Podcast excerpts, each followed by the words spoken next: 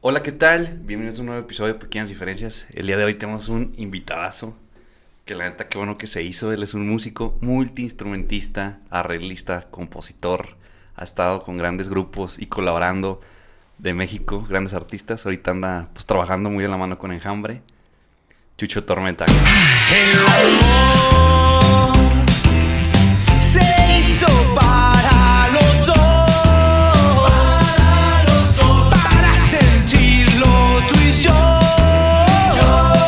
estás? Bienvenido. Hola, gracias. No, gracias por la presentación. Ni en mi casa me quieren tanto. No, hombre, pues es que eh, o sea, musicazo, ¿eh? O sea, la neta. Gracias, güey. O sea, me aventé una entrevista que, que te hicieron como ya hace rato. No me acuerdo. Bueno, no, ahorita estuve, no cuántos años decía. Y, y, y- y tú decías que, que, que como que un momento en que si sí la hago, sí la hago, y mejor te, te metiste a estudiar como de fondo, ¿no? O sea, y pues, o sea, ¿cuántos instrumentos tocas? Eh, como tal, como bien, de, bien, bien, tocar un instrumento bien desarrollado, toco como unos 10, yo creo. Ok, Obviamente he tocado muchos más instrumentos, unos 20, tal vez más. ok. Pero bien, bien, bien ejecutados, sí como unos 10 aproximadamente. No los cuento porque es algo normal en mi vida, no es como que ande, ah, cuento 10, eh, toco 10 y los toco bien, no. Sí. O sea, como que es algo tan normal en mi vida que no estoy como tan... De hecho, hace un poco, hace un- una exnovia de hace unos, unos años me decía, es que te entrevistan y nunca mencionas que tocas muchos instrumentos y eso es como tu principal atractivo, ¿no? Ajá. Y yo decía, pues es que para mí eso es normal, ¿no? Entonces, no sé, en el 2016, 2016 yo entré a estudiar Bellas Artes, guitarra. Mm, Pero yo desde los 8, 9 años toco la guitarra. ok. Tenía un maestro de conservatorio particular y en un momento de mi vida dije, quiero hacerlo bien.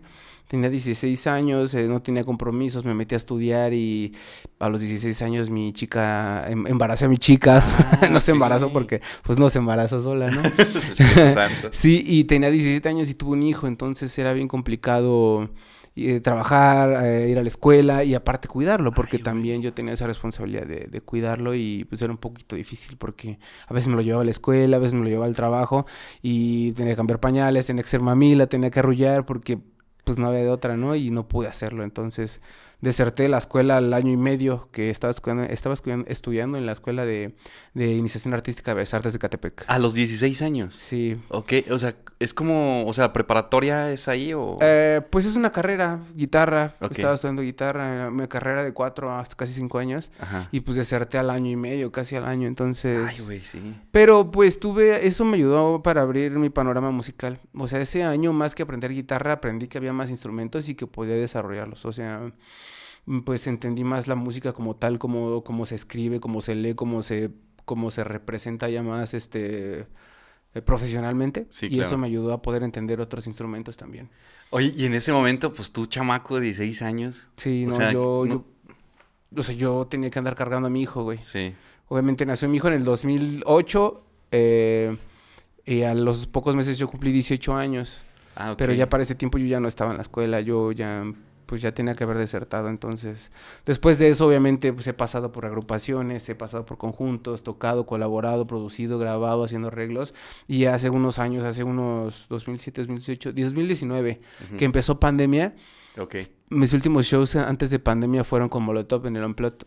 Sí. Antes de eso, después de eso dije, puta, güey, este, no sé qué más me pueda pasar en la vida, ¿no? Estoy tocando con Molotov. Sí, güey. Entonces, como que mi panorama se cerró un poquito porque yo también, uno como artista, el arte, puta, es incomprendible, ¿no? No debe ser ni justificado, ni calificado, ni mucho menos criticado, siempre lo he dicho. Entonces, Exacto. el problema es que uno como tal sí lo hace hacia uno mismo. Entonces yo dije, no puedo quedarme ahí, me voy a meter a estudiar. Me a estudiar producción musical, me a Ah, estudiar. Logic, Pro Tools, todo ese tipo de ondas y, y pasó lo, la pandemia y yo ya acabó pandemia, yo ya estaba grabando bandas, estaba grabando proyectos, estaba haciendo mis cosas y, y me empecé a desarrollar más haciendo un poco de producción musical. Ok. Te quiero hacer una pregunta. Cuando tú tenías 16 años, regularmente, pues a esa edad, la mayoría no sabe qué hacer. No sé si en tu entorno, bueno, aquí en Aguascalientes la verdad es muy conservador.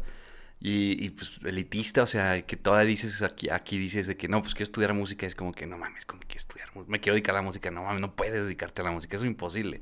No sé, ya en la Ciudad de México, si esté todo un aperturado, o tú de los 10 dijiste, chingue su madre, me voy a dedicar a esto porque te llegó el niño y no fue como, no, necesito un trabajo estable o... Mm, No, yo creo, a final de cuentas yo tenía un negocio en el cual podía mantener a mi hijo y mi carrera sin ningún problema. Eh, lo económico no fue un detalle, lo, el detalle era que yo era un papá soltero, que yo tenía que hacerme cargo de mi hijo desde que nació, su pañal, su primer pañal, su primer baño, su primera mamila en la noche, arrollarlo, fue mi obligación. Entonces eso fue hasta que su mamá me pudo empezar a apoyar un poco más, pero no, no fue como, como por ahí de, de, de que, o sea, como un estereotipo de persona que no debe de estudiar música porque los músicos no tienen que comer. Ahora me imagino que puedo ganar mucho más que un arquitecto, un licenciado, un abogado Sí. y, y no gano de aplausos, ¿no? Entonces, Sí, claro. mm, yo creo que más que nada mi familia se dio cuenta que yo tenía algo en la música. Mi hermano es músico también. Eh, mis dos abuelos por parte de mi mamá y mi papá son músicos también, entonces yo creo que vieron un potencial en mí desde mi casa. Mi mamá siempre me ha apoyado también, entonces más allá de un apoyo económico, tenía el apoyo de que te cuidamos a tu hijo, vete a tocar, vete a ensayar y, y aquí, aquí está seguro, ¿no? Y obviamente yo sabía que estaba seguro, entonces nunca fue un problema para mí eso. O sea, el problema fue el tiempo de que no podía andar con mi hijo en los ensayos, no podía andar con mi hijo en las tocadas, no podía andar mi hijo en la escuela, hasta que ya tuvo unos 3, 4 años que ya yo ya tocaba y me lo podía llevar a un Vive Latino, me lo podía llevar a un Rock al Parque en Colombia, me lo podía llevar a todos lados. Entonces, Ok. ya era más estarle decirle, a ver, Emiliano, te vas a sentar aquí y yo voy a estar ahí tocando. Cualquier cosa, avisa. Yo ya tenía un personal manager, un manager que me podía asistir a, a mi hijo necesita algo que comer, le va a traer de comer, X, Y cosa, ¿no? Ah, sí, claro. Entonces ya fue mucho más fácil entrar, pero esto fue hasta que yo ya empecé a tocar un poquito más profesionalmente. Ok. ¿Y toca él? Ah, es ¿Le gusta la música? No, y se le facilita mucho. Le he dado clases de batería, de guitarra, y es un niño que agarra cualquier instrumento y lo puede hacer mierda, pero no le gusta. No le gusta. No, Ah, no, él quiere estudiar teatro, actuación, Ah. doblaje y todo eso. Precisamente ok. acaba de entrar a la prepa. sí, sí, Entonces sí. está sobre eso. Sí. Sí, pues somos yo creo tú y yo de la edad, ¿no? Nací en el 91, 27 de Ah, abril de no, yo 1991. 89, eh, soy más Sí, viejo. me dos más años viejo yo, pero no. No, tú eres más- más joven todavía. Sí. Entonces, antes de todo esto, pandemia y todo eso, ya estabas, pues obviamente con los Rebel Cats, ¿no? O sea, fue Sí. como tu primera banda que, que explotó. Porque después de eso, ¿hiciste pandilleros o fue...? Sí, yo creo que Rebel Cats fue un boom, la verdad, o sea, hablo de Rebel Cats en ese tiempo en conjunto, todos éramos Rebel Cats y yo creo que hicimos de algo, algo en México que nadie había hecho, ¿no? Que era traer el rockabilly mexicano a México, el rockabilly en español a México Sí. y no solo eso, llevarlo a, a Latinoamérica, a Estados Unidos, a todos lados. Hicimos un gran labor tanto que hubo un- una oleada de abrir di- diners en la Ciudad de México, por ejemplo, ¿no? O sea, Sí.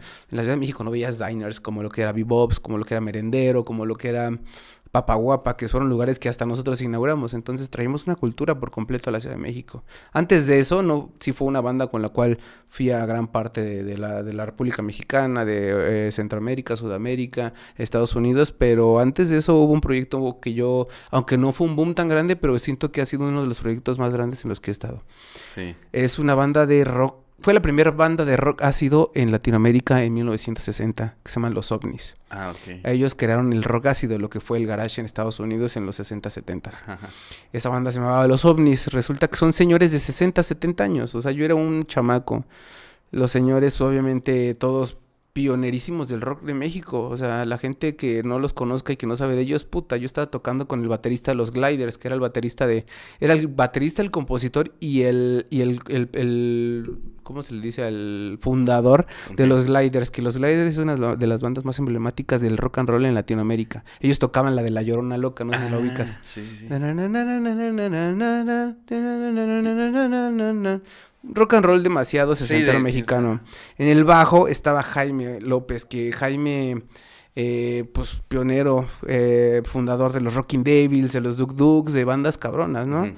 Eh, la voz Armando Vázquez, que fue pionero del rock en Latinoamérica y Estados Unidos, México. o sea, fueron, los ovnis fueron la primera banda en tener un permiso en cambiar las letras de inglés a español. Y ellos hicieron Enciende mi fuego, Like My Fire de los Doors. Ah, ok, sí, porque Sí. en esos tiempos era, eran las bandas mexicanas tocaban las rolas Sí. gringas, pero ah, en español, ¿no? Claro, también tenían la última vez de los Rolling y cosas así. O sea, esa banda Ajá. en el 2011 11, les llegó un vinil de Europa que estaban festejando en Europa la banda True de esa onda, este, la banda Mood o ese tipo de cosas.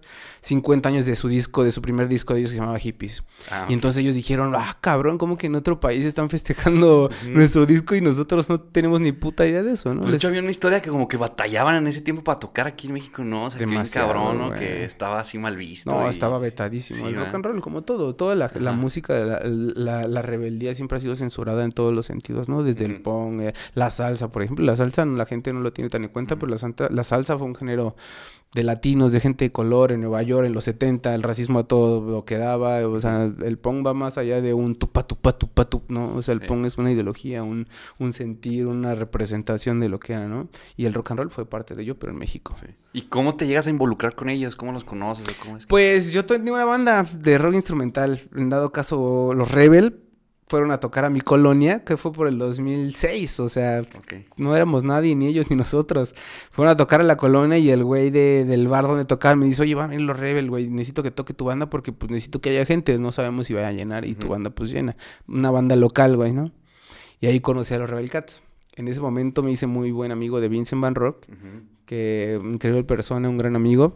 Y, y en un momento nos hicimos amigos, nos llamábamos y en un momento me dice, oye, ¿sabes qué? Necesito un tecladista para esta banda porque pues no, ne- vamos a... Me, me explicó lo que te acabo de explicar del vinil, de los Sí. ovnis, todo eso. Y le dije, yo tengo años, pero así, años que no toco el teclado, pero si tú quieres me aviento y vemos qué pasa. Órale, pues me lancé a los ensayos y pues quedó, güey. Quedó, empezamos a tocar, tocamos en el Chopo, tocamos en varios lados y en una de las últimas fechas que fue precisamente la presentación del vinil, llegó el vocalista de Rebel, el hijo de Van Rock y me dice, ¿por qué no le caes un ensayo de los Rebel a ver cómo suena este el piano? Los Rebel Cats no tenían piano, ni saxofón, ni nada. Ellos eran contrabajo, guitarra y batería. Un rockabilly muy, pues muy old school, muy Ajá, 50, sí. muy Elvis, muy Johnny Cash, muy así, ¿no? Y le caí, pues, yo le caí ya con todo el set, güey, y en el piano. Entonces esos güeyes se sacaron de pedo y dijeron, pues, qué chingón. O sea, le dio una vuelta al sonido de Rebel Cats por completo. Sí, yo me acuerdo cuando salieron los Rebel, yo me acuerdo verlos en mi casa, en la tele, el latino, y era así como que, ah, cabrón, el, el güey, este, subiéndose al, al contrabajo y Contra, güey. pues era un sonido muy, pues algo diferente que no se estaba escuchando aquí en México, la neta. O sea, No. como dices, pues sí, llegaron ustedes como a revolucionar todo eso y pues andarlo llevando a todo, pues que se fueron de gira a Estados Unidos. Todos Estados Unidos, desde Brasil hasta Chicago, güey. Sí. O sea, imagínate, Brasil, Wow. este, Colombia, todo lo que te puedas imaginar, güey. Entonces fuimos a festivales enormes. Estábamos tocando en Rock al Parque eh, el día que tocaba Cannibal Corpse, por ejemplo. sí. 300 mil personas tenía Cannibal Corpse, güey. Y nosotros teníamos casi 100 mil personas. Ah, ok. Y eso no era el, el objetivo, no era, no, o sea, nosotros íbamos a destruir el escenario quien estuviera. Estaba granizando, güey. Así Ah. granizando culero, güey. Así con- de esos granizos que, Sí. que te pegan y que dices, ah, me duele bien culero el granizazo, ¿no? Sí, sí, sí. Y la gente no se iba, güey. Tocamos así todo el set granizando. Y recuerdo mucho que ese festival se bajó Van Rock llorando, güey. Así dijo, verga, nunca había visto esto en mi vida y qué bonito. Así como en otros países, así como en Brasil, donde ni siquiera español hablan, ¿no? Que es portugués. Íbamos a los shows y llegaba gente, fans de Rebel Sí. Cats. Íbamos a Chicago y fans de Rebel Cats. Íbamos a Los Ángeles y fans de Rebel Cats. O sea, íbamos en Colombia caminando y la gente nos se tomaba fotos con nosotros, güey. Nos reconocía. O sea, que me dijeran mi nombre en otro país, güey. Estaba cabrón, ¿Fue, güey. fue como la primera vez que te pasó algo así de ese nivel? Mm, ¿O ya te había pasado antes? Ya nos había pasado, pero estar en otro país y que en la calle te reconocieran sí fue algo que se salió de las, de las manos. Ahora pasó con Enjambre, por ejemplo. Estamos, eh, estábamos grabando el, el disco de Enjambre porque hicimos una- unas grabaciones antes de, de grabar el disco en vivo como tal. Sí se grabó un disco en vivo, pero antes grabamos dos canciones que fueron de estudio. Eh, llegamos al estudio y dicen, vamos a la tienda, no quiero nada. Y, se va Julián, el tecladista, y, y Isaac, que es el guitarrista. Y me dicen, vamos. Vamos así dando la vuelta al estudio, a la tienda. Y una pareja como que iba con su mandado, íbamos los tres juntos, viene la pareja y se me queda parado el güey enfrente, así como, como viéndome, pero, pero así viéndome como que hasta yo dije, ¿qué pedo con este güey? Y me dice, ¿me puedo tomar una foto contigo? Y le, le da su celular a Julián, le dice, ¿me puedes tomar una foto con Chucho? Y el Julián se queda así como, y el Isaac se queda así como de, órale. Y le dice, güey, no mames, aquí está Chucho, le dice a su morra, y se toma una foto Ah, conmigo, su morra se toma una foto conmigo. Eh. Y ese güey se cara así de, ¿qué pedo, güey, no? Y eso me ha pasado muchísimas veces, güey. O sea, en una ocasión fuimos a Venga la Alegría con Mario Bautista porque estuve haciéndole cosas a Mario Bautista. Que Mario Bautista es un chavo que toca reggaetón. Ajá. Hice unos corridos, unos, unos reggaetones, los hice corridos, hicimos una balada ranchera. Y este, igual pasó lo mismo, güey. Llegamos al foro de Venga la Alegría y pues Mario, como pavo real, ¿no? Pues es el artista y todo. Y llega un güey y así quita a todo el mundo y me dice, no mames que estás aquí, ¿qué haces? A ver, ¿me pueden tomar una foto con él? Y todos sacados de pedo, güey, porque Sí. dicen, mira cómo este güey le pone una foto y, y al artista no lo pelan, güey, ¿no? Sí. Es- eso, eso, eso yo creo que es más random que otro tipo de cosas, como que en la calle me reconozcan, yo creo. Sí, que estás con los con la banda, ¿no? Y que Más cuando yo no soy el, la, la cara de eso, ¿no? Sino, o sea, el apoyo. Estaba ay- pues de hecho ayer sacaron una rola en Hambre, ¿fue ayer? Claro, ayer sacamos una canción. Sacaron una rola, ¿no? Después de un buen rato que se estrenaba, que no sacaban música, que no tiene mucho, a lo mucho un año yo creo, Ajá. se estrenó una canción nueva de, de la banda que estamos haciendo en este concepto acústico. Y de las mejores canciones que ha sacado Enjambre, podría apostarlo. Sí, está. Sí, de hecho se vio en redes sociales que toda... No hubo ni un comentario negativo, Ah, ni uno, güey. Así 700 comentarios y todos de puta, qué buena canción, güey. Sí, está, está muy Sí, chingón la, la y, fue, está chida. y fue una canción que habla de mucho dolor, de que representó la etapa, por ejemplo, tal vez mía y de Hueto, que es el vocalista, que tuvimos una ruptura amorosa y ahí se plasmó todo, güey. Se siente, se, se transmite eso. Está muy chida esa canción, El Vacío se llama. De algo que me acuerdo de cuando nos conocimos, bueno, es que lo- nos conocimos en la feria. Sí. Fue, fue el Tete, saludos al Tete. En la feria infinita de San Marcos. Sí, voy. Y algo que me acuerdo un chingo es que me estabas platicando esto de enjambre y, y me dijiste, güey, es que no mames, yo era su fan, güey. O sea, los tengo tatuados, güey. Tengo un tatuaje. Eh, grande, güey. y, o sea, ¿cómo es que llegas con ellos? ¿Cómo empieza la historia? Ah, cuando yo empecé a tocar con Rebel Cats, también ellos entraron a trabajar a una agencia. 2012, por ejemplo.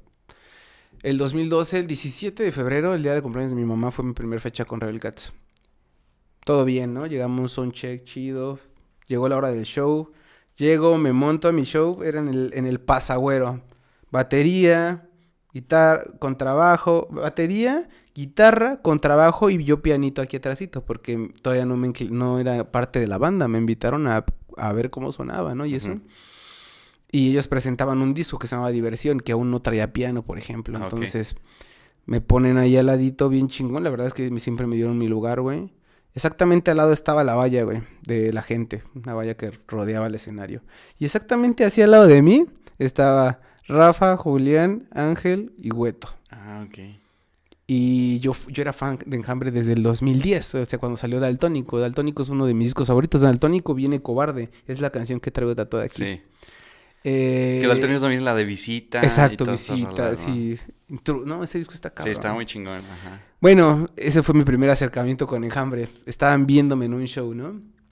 Acaba el show, me los presentan y, ah, órale, mucho gusto. Y, y pues como trabajamos en la misma agencia, tuvimos un tour de, de muchos años. O sea, el- después de ese disco de, de, de Daltónico salió, si no recuerdo, Huéspedes del Orbe, Ujú. lo cual estuvimos abriendo la gira Rebel Cats, Comisario Pantera, esa gira de Enjambre.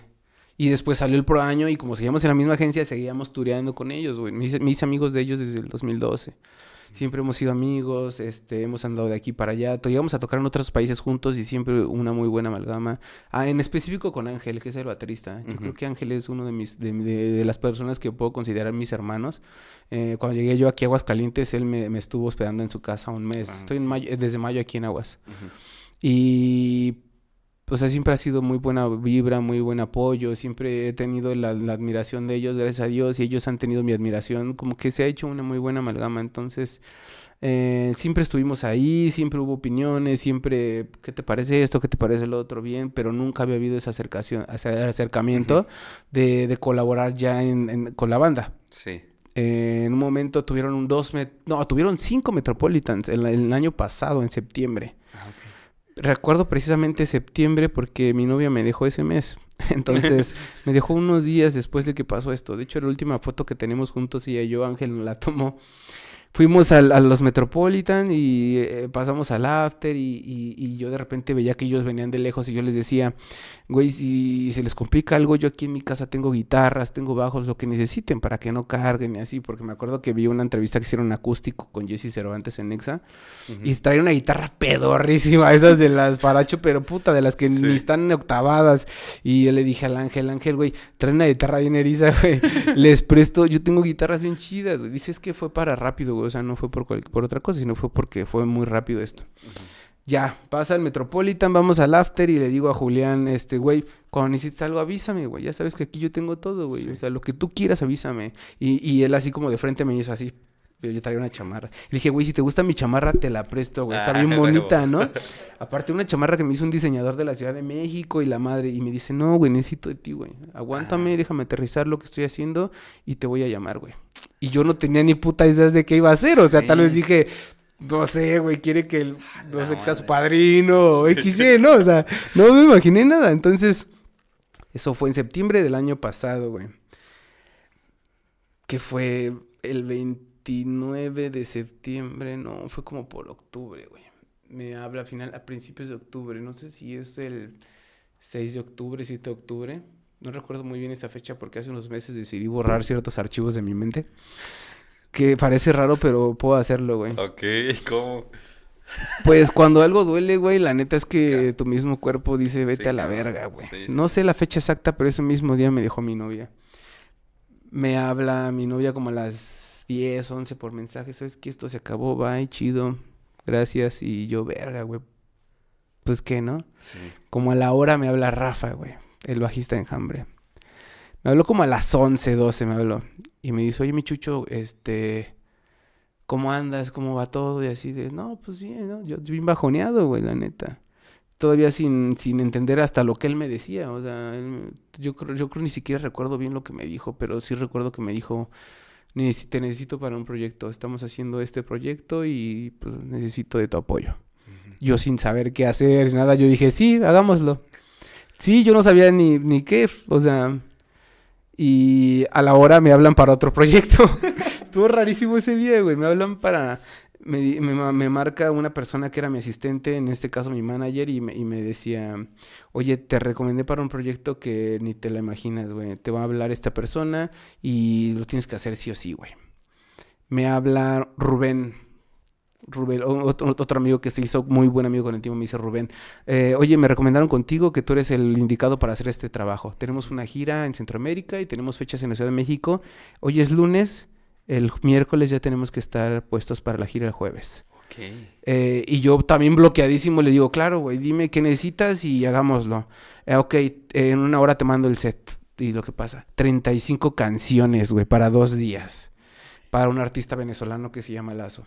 Ah, no mames, sí. Tenemos que montar un show, tenemos que hacer la dirección musical, tenemos que hacerlo visualmente. Ajá. Necesitamos de tu ayuda, ¿no? Sí. Verga, güey. No dormí esos días, no dormí una Ajá. puta semana entera, güey.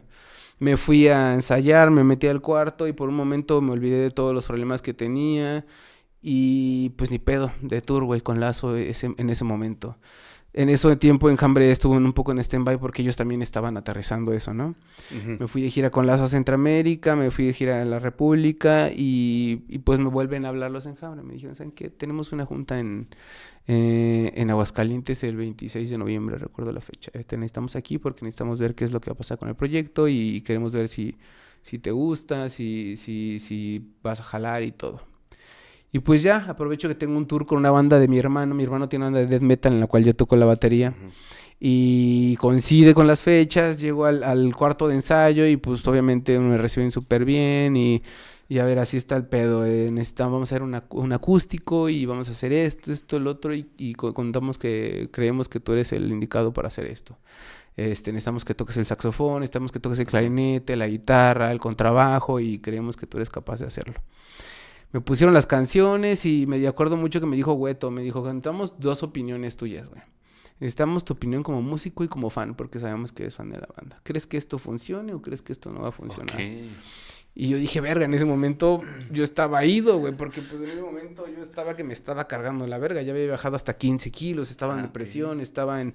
No entendía muy bien lo que pasaba y, y yo escuché canciones que en ese momento, te lo juro, que me hacían llorar y me aguanté por la pena.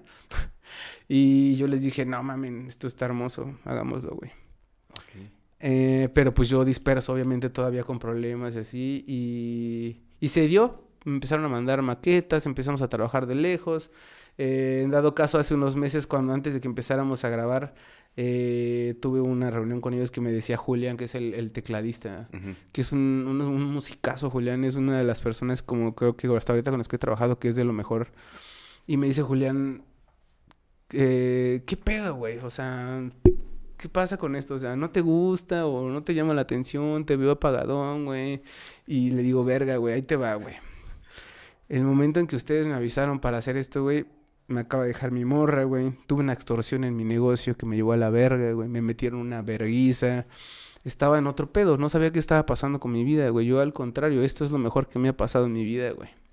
Y, decía, y ellos me dicen, güey, nosotros pensábamos que, que no querías o que, Sí, güey, o que se te hacía cualquier cosa esto y que pues estaba pedorro, ¿no? Sí, sí, sí. Y yo dije, no, güey, o sea, en el momento que les, que les expliqué a Rafa, que, que Rafa fue la persona que me reclutó, a Julián, todo esto que pasó en mi vida en esos meses, pues entendieron por completo que mi vida estaba pasando por algo mal, güey. En cuanto llegamos a los ensayos, pues todo cambió, güey. Todo. Güey, no, no mames, porque, o sea, no sé en quién creas, un universo, Dios, no sé, pero, o el destino, o el trabajo. O sea, que en, en un momento difícil, o sea, hubo otra cosa que te ayudó, güey. O sea, a pesar de que andabas así como, pues fue, o sea, fue algo súper bien que te haya pasado eso, ¿sabes? O sea, te, te, yo te ayudó como a sobrellevar, yo creo, ese pedo, ¿no? No, Enjambre me sacó de la depresión por No completo, güey. mames, qué chido, Y más allá de sacarme de la depresión, también, también fue muy difícil para mí, güey, porque obviamente Enjambre es mi banda favorita. Hasta Sí. la fecha lo sigue siendo esta canción, aunque yo ya, ya, ya he estado en esta canción, sigue siendo mi canción favorita, güey. Pero también era la canción favorita de mi ex, la banda favorita de mi exnovia, güey. Ah. Eran nuestras canciones, éramos, íbamos a todos los conciertos de Enjambre, güey. Eran, las cantábamos, las gritábamos, las llorábamos, las dedicábamos, Sí. traíamos el mismo tatuaje, güey. Fue difícil para mí levantarme todos los días, güey, a escuchar mis Sí. canciones favoritas, güey. Sí, sí, sí. Y te lo digo y me dan ganas de llorar, güey. Sí, no. Difícil, o sea, fue algo que que yo creo lo más difícil. Sí, güey. O sí, sea, sí. tener un dolor en, en mi, en mi vientre, de esos dolores del pecho que no puedes sacarlos. Y yo tenía que escuchar mis canciones favoritas y a la vez me recordaba todo eso que pasaba. Y... Y pues saber que ya no existía, ¿no? Pero que había este otro lado chingón, güey.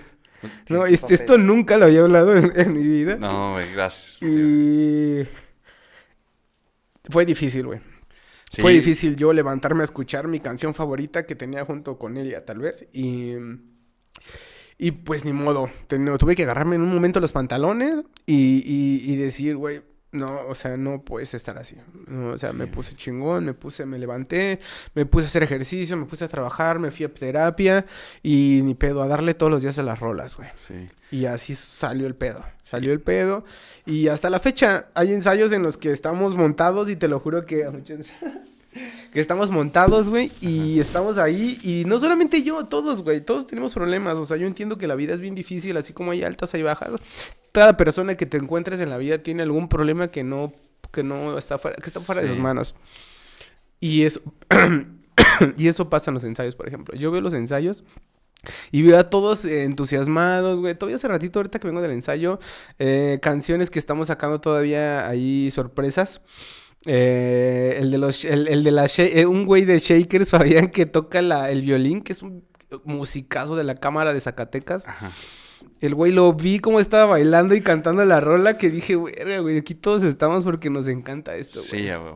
Cambió mi perspectiva un poco de todo lo que estaba pasando. Obviamente la terapia me ayudó, me ayudó a pensar otro tipo de cosas y lo estoy disfrutando como no tienes idea. Al principio sí fue un, un dolor fuerte, Sí. pero ahorita no, ahorita ya es el, el- viene el, el- ahora sí que lo bueno, ¿no? El, Sí, claro. la- el gozadero, güey. Sí, no más cosas chidas que te están pasando. Sí, todo güey. esto. Unas por otras, güey. Sí, Se fue algo bonito, pero llegó algo mucho más bonito, Sí, güey. la verdad. Felicidades, la neta, por todo lo que Sí. tienes, güey. Yo, vi- yo vi- seguí tu trabajo, o sea, en cuanto te conocí, dije, ay, cabrón, esto está bien pesadote, güey. Felicidades, la neta. Muchas gracias, güey. Y, y fíjate que unos a veces la gente ve como que al artista como que es, como que se les olvida que son humanos, güey.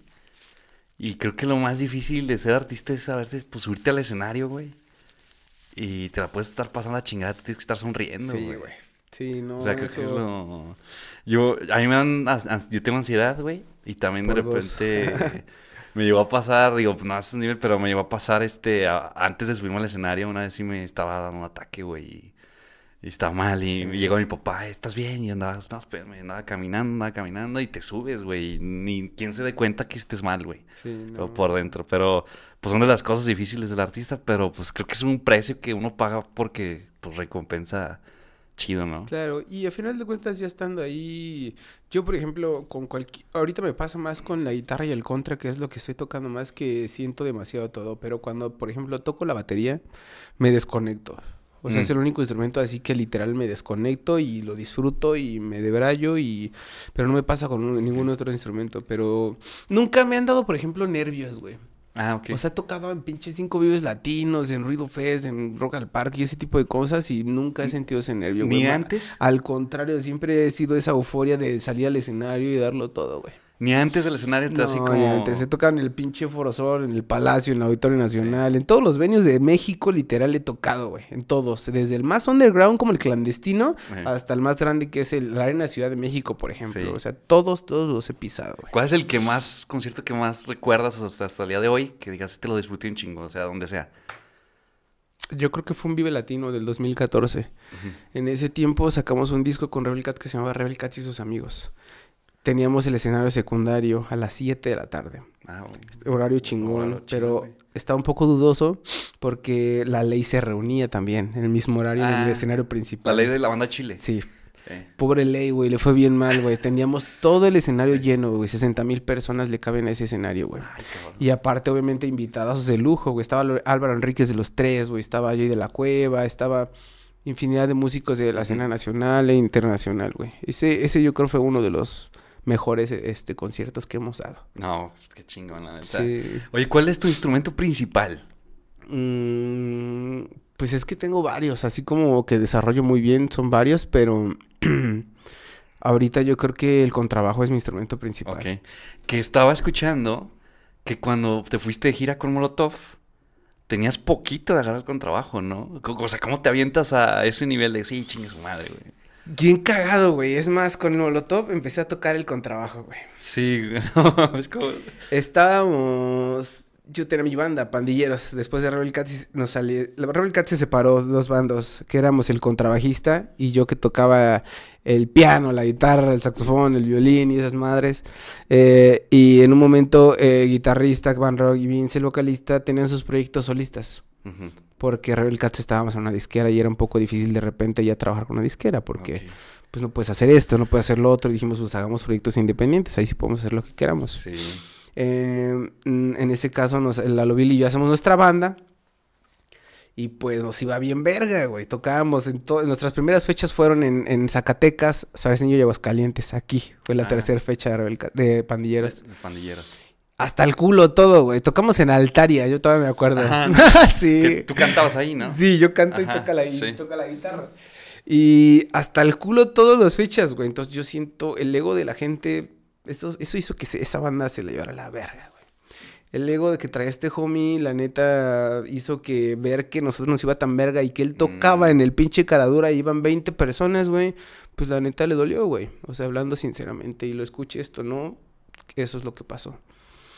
Eh, eh, pero bueno, algo que veo de ti, güey, es que es como que mantener la nobleza, ¿no? O saber, o sea, tú puedes tocar donde sea, güey, ¿sabes? O sea, tocabas, estabas en Altaria y tocaste en Foro Sol y donde sea. o sea, Yo puedo tocar donde sea, así sea para una persona, para 100 mil y 200 mil personas, porque a mí lo que no me representa es el número, güey. O sea, los números que ahorita es lo que más importan, los números para mí me valen verga, güey. O sea, a mí lo que me interesa es transmitir, dar un buen concierto, ofrecer algo bien, güey, Sí. en donde quiera que sea. Que muchos artistas que de repente, o sea, están grandes y pasa eso y, y vuelven a empezar, siento que muchos no, no logran sobrevivir a ese, Sí, a- al, al de la mente, ¿no? Sí, Que si les no. está, oye, no, más antes metían, no sé, 200 mil personas y ahorita hay 10, güey. personas. sí. No, pues todo lo que sube tiene que bajar, güey. La neta, y eso no lo tiene mucha gente. Lo que tienes que tener eh, siempre es los pies en la tierra, güey. Saber desde dónde has lleva- lleg- eh, subido, empezado, hasta dónde has llegado y sabes que puedes subir y bajar. A mí ya me pasó, por ejemplo, varias veces, ¿no? Subir y bajar, y para mí no es un subir y bajar, para mí es, es la vida del músico. o sea, Sí. eh, después de eso, eh, hicimos pandilleros, ¿no?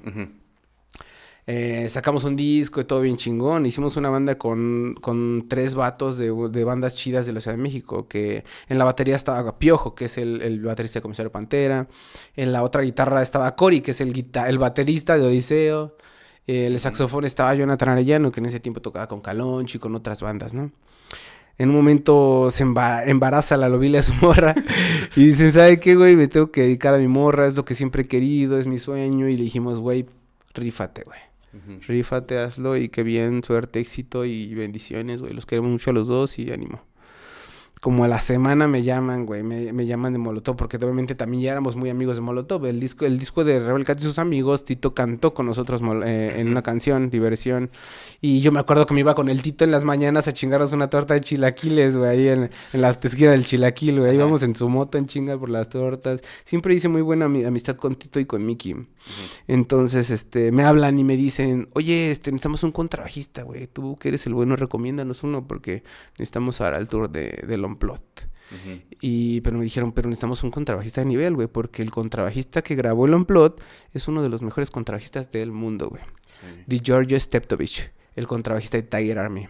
Contrabajista de Wanda Jackson, contrabajista de Danny B. Harvey, güey. El contrabajista de Headcat, la banda de Lemmy, y Danny B. Harvey, güey. Y Slim Jim Panton de los Stray Cats.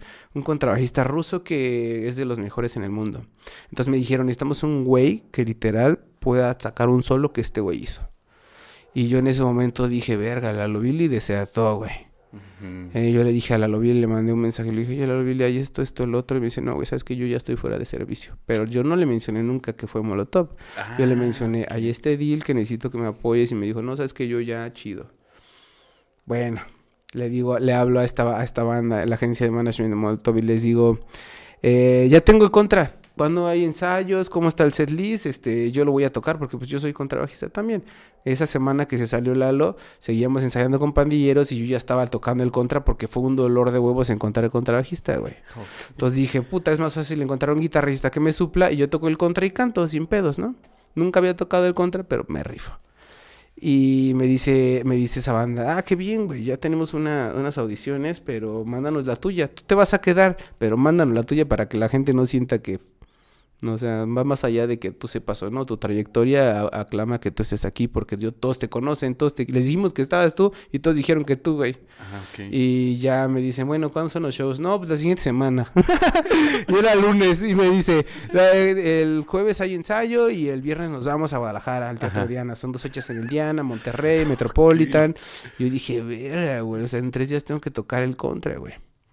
En putiza así, me bajo el DVD del Unplod y me pongo a escucharlo y dije, verga, güey, ¿en qué pedo me metí, güey? Así un pinche solo, un solo con el Mickey de contrabajo. Dos, era un, un duelo de solos, contrabajo, contrabajo con Mickey, güey. Y Mickey es una verga para el bajo, güey. De los mejores bajistas que he conocido, güey. Ahí ves al pendejo del chucho sin dormir tres días, güey, para darle, güey. Llego al, al, al llamado y pues conocí a todos, güey. Así bien verga, me saludan y chidote. Lo que no conocía era la banda del Unplot. Mm. La banda de Unplot eran de músicos como no tienes idea, güey. El tecladista y el que tocaba el acordeón y parte de la producción era Money Mark. Sí. No sé si sepas quién es Money Mark. Eh, supe que fue el que te tomó la foto, güey.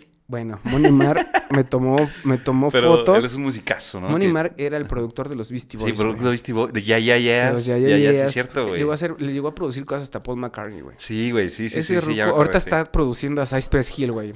El Tiny Desk de, de Cypress Hill, no sé si lo has visto, es un señor japonés que está con un tecladito.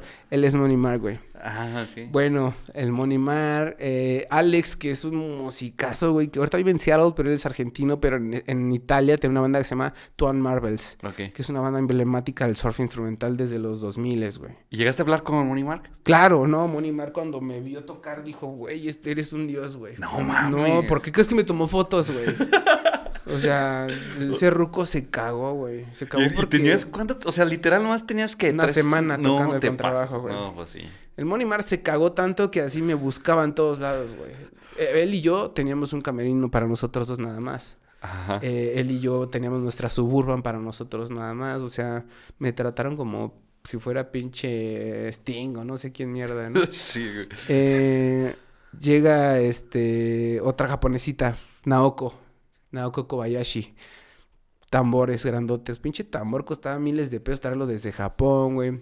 Don Alex, que experto en, en instrumentos prehispánicos, güey. No mames, ese ruco es una leyenda mexicana, güey. Él tenía una banda que se llamaba Tribu. No sé si ubicas a Chuck Moll. No, no. Otra, otra banda emblemática de México de los 60, Psicodelia. Bueno, Chuck Moll salió de Tribu. El señor tiene así instrumentos que no te imaginas prehispánicos. Ah. En las percusiones, uno de los percusionistas más verga del mundo, güey. Alex, el, el, el, el, el pinche Alex. eh, no mames, ese güey. Carlitos.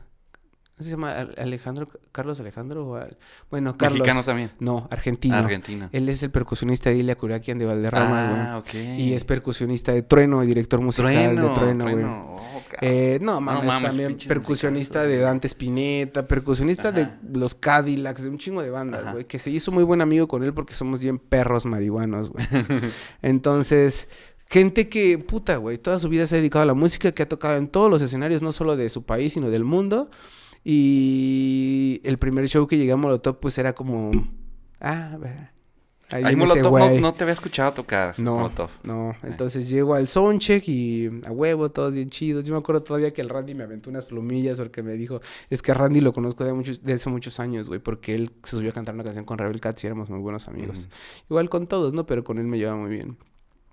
Y este, el staff como que tiene un... Son más rockstar a veces que los músicos, güey. Entonces yo llegué, me acomodé, como que tenía un roadie que le valía verga y, y ah, sí, sí, yo no traía ni puto sin ir y le dije, güey, yo necesito ir y no, no hay, así, güey, no, no, pues me rifé el primer show. Empecé a probar mi contra y dice este Paco, no mames que tú estás tocando ese contra. O sea, porque lo empecé a ecualizar, lo soné y sonaba verguísima. Y me dijo, no mames, qué verguísima suena ese contra, güey. Sonamos el show, el, el soundcheck, verguísima todo, ¿no, güey? Y todavía todos así como de, ah, sí, sí, sí. Va a la hora del show, güey. Me cambié para el show. Ni siquiera se imaginaban cómo me iba a vestir, güey, yo. Me puse una camisa vaquera de los 50 que compramos en Nashville, que solamente se hicieron como 50 piezas. Me pinté las uñas de negro, me delineé los ojos, me puse pantalón entubado, me puse unos botines y un cinturón súper vaquerote, porque era el concepto, ¿no? Ajá. Ya me vieron y dijeron, verga, este güey, qué pedo, güey. me subo a tocar, güey. Hacía un cagadero con el contra, desde darle vueltas, alzarlo, Sí, subirme. sí. Bajé de ese primer show, güey. Me, casi, casi me compraron un pastel, güey. Al otro día del show ya tenía INIRS, güey, ya todos así, ¿qué te Ah, falta? ¿Qué necesitas? sí. Este es tu espacio. Yo estaba hasta enfrente, todos los músicos estaban hasta atrás, yo estaba enfrente con ellos, güey. Cambió la perspectiva de todo, güey. Y yo tenía una semana tocando el contrabajo, güey. No. Pude sacar ese solo de, de Di Giorgio que estaba Sí. cabroncísimo. Me costó así una noche completa sacarlo. Y, y muy bien, se cumplió muy bien. La banda estaba muy contenta, sonó muy bien el bajo, les caí muy bien a todos y me hice muy buenos amigos. Oye, y esa seguridad, ¿de dónde? O sea, de que tú estabas consciente que, bueno, apenas estoy empezando, está el nivel muy alto. O sea, ¿de dónde sacas seguridad que dices, sí, chingas, madre, sí, la armo? Es algo que perdí hace un par de años, güey, pero volví a volver a tenerla hace unos meses, güey. Sí, como que hubo un tiempo que me dio un poquito de culo porque veía a mi alrededor y veía gente chambeando que decía, verga, estos güeyes bien cabrones, pero sin darme cuenta que eso yo ya lo había hecho años antes, ¿no? Entonces, más que una seguridad, güey, siempre trato de ser yo. O sea, nunca tratar de, de, de ser más faramayoso, de estar ahí haciéndole la mamada. Siempre soy yo. Sí. Y creo que mi personalidad tiene demasiada seguridad, entonces es eso, No, ser no, yo, qué siempre he sido yo. Sí, no. Ajá. no. ¿Cómo es? O sea, ya estar ahí chambeando con Molotov, ¿cómo Sí. es? ¿Cómo es chambear ahí con ellos? ¿Cómo Pues, son? Bien verga. En primera, bien verga todos. Todos, como ya los conozco de muchos años, todos era chela, toque, cotorrear, ir al cuarto, echar la música, platicar y pues ir a cotorrear algún barecillo o así. La producción obviamente también me trató súper bien después de esto que te cuento. Ujú. Eh, sí, o sea, todo muy bien, güey. La verdad es una Sí. increíble banda. Después de Molotov, sinceramente, yo pensé que ya no me iba a pasar nada más. Ok. Pa- cuando fue lo del Rebel Cat, yo dije, con Rebel Cat ya me pasó lo más grande, o sea, tocar en todos los lados, eh, tener mi camerino, mi camionetita y así, ¿no? Y yo decía, ah, eso que es- está bonito, eso es lo Sí. que siempre busqué. Cuando llegué a Molotov, que traía mi Suburban, mi camerino con vinos y madre y media, dije, no mames, Rebel Cat no era nada, güey. Sí, güey. Aparte eso que me pagaban viáticos, unos super viáticos, un super sueldazo, güey. Eh, mis atenciones, casi casi tenía un güey allá haciéndome masaje, tenía un güey ponchándome toques y cosas así que Sí. dije, verga, güey, o sea, no era nada lo que estaba pasando con Rebel Cat. Esto es el verdadero rockstarismo, güey. Ah, Ok. Cuando pasó eso de, de, de, de Molotov, yo dije, ah, ya no va a caer algo, algo mejor, no sé qué me pueda pasar. Entonces en- entré un poco de depresión, la verdad, porque empezó pandemia Ah. y yo dije, verga, pues qué voy a hacer de mi vida, ¿no? Sí, porque el Molotov, no creo que fue 17. ¿Fue 2017? 2019. 2019. Sí, fue el 2019. La última fecha Ah, fue sí, en el cierto, Metropolitan 2019, 2019, sí, güey.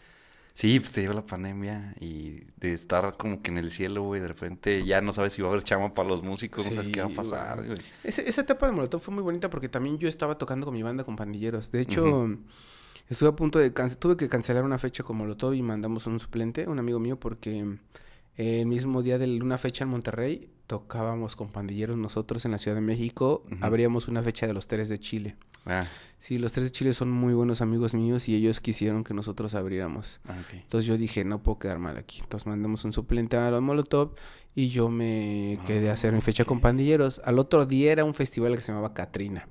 Y al otro día era el Omplo de Molotov en Metropolitan. Entonces me fui al Katrina a tocar y en vergüenza así, acabando de tocar, fuga, güey, a hacer soundcheck al Metropolitan para el- lo de Molotov, güey.